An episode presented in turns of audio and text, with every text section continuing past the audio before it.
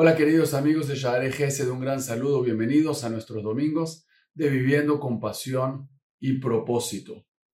No te confíes de tus logros. ¿A qué me refiero con esto? Muchas veces en la vida tenemos de nuestro pasado algún logro, alguna cosa material que realmente realizamos con mucho esfuerzo y que logramos. Por ejemplo, un título universitario. ¿Cuántas personas, después de haber terminado su carrera, después de haber estudiado y quizás haber sido de los mejores de su clase, pasan su vida entera basando su trabajo y basando lo que hacen en aquel título, en aquel logro, pero no se actualizan. Hace poco escuché un estudio impresionante de un grupo de personas que estaban en un programa de dieta, un programa de nutrición y alimentación balanceada. Y al final del programa habían dos grupos. Al primer grupo le hicieron una gran fiesta y una gran felicitación porque todos habían logrado, aquella meta que se habían propuesto de bajar X cantidad de kilos de peso.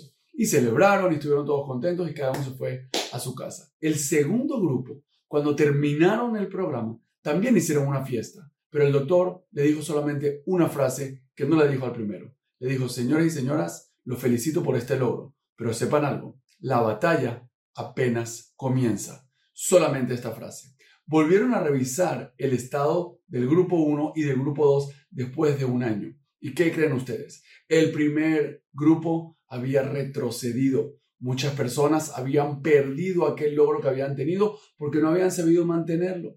Mientras que el segundo grupo, la gran mayoría, se había mantenido e incluso había mejorado el logro. Y todo por una frase, todo por una simple idea.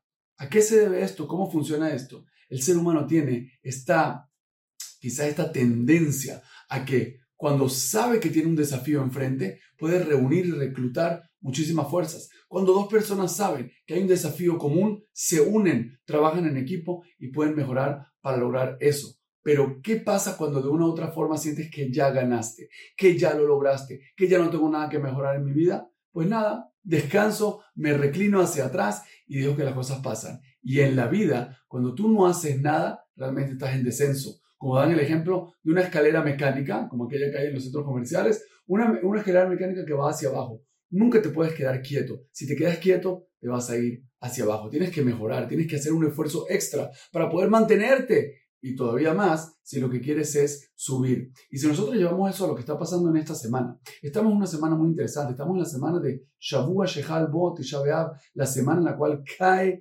el día, la fecha tremenda de Tisha B'Av, el 9 del mes de Ab, que sabemos que es una fecha marcada por las tragedias y una fecha marcada por la destrucción del primer templo y del segundo templo de Jerusalén. Y acá nosotros vemos exactamente este mismo concepto.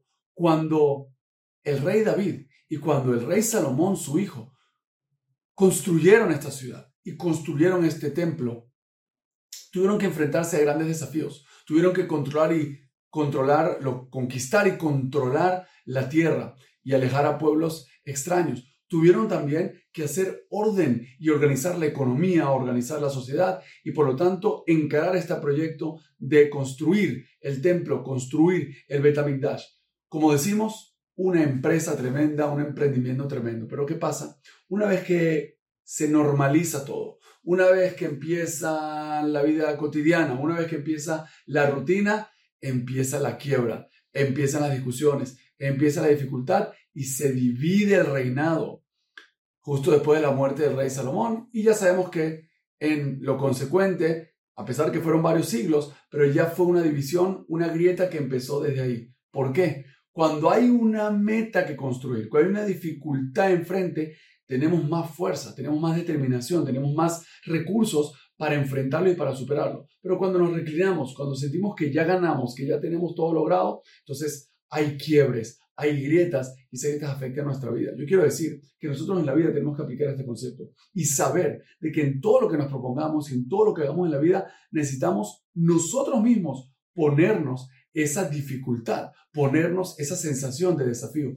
¿Para qué? Para siempre estar en continua mejora, para siempre estar en continuo crecimiento y nunca reclinarnos y pensarnos que ya llegamos. Entonces, si tienes algún logro de tu pasado, si has logrado tener una familia, si has logrado tener dinero, si has logrado aprender y estudiar y tener grandes niveles académicos o en Torah o espiritualmente, no te confíes de tus logros y no sientas que te puedes apoyar en ellos. Sin embargo, sigue mejorándote, sigue aprendiendo, sigue creciendo. Y por eso en la Torá a los grandes sabios los llamamos Talmid Jajam. ¿Qué es Talmid Jajam? Es un estudiante sabio. Y, y cabe preguntar, si es sabio, ¿por qué es estudiante? Y si todavía es estudiante, ¿por qué es sabio?